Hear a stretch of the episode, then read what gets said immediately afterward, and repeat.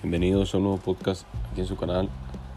De hoy vamos a hablar de un poquito de desarrollo personal y temas de programación neurolingüística. ¿Qué es programación neurolingüística?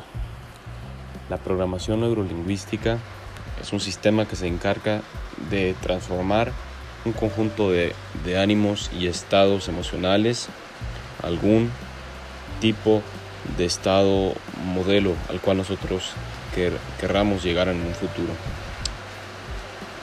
Esto supone que nuestros, nuestras neuronas y nuestras, nuestro cerebro tiene una capacidad de adaptarse a su entorno tal como un programa de software.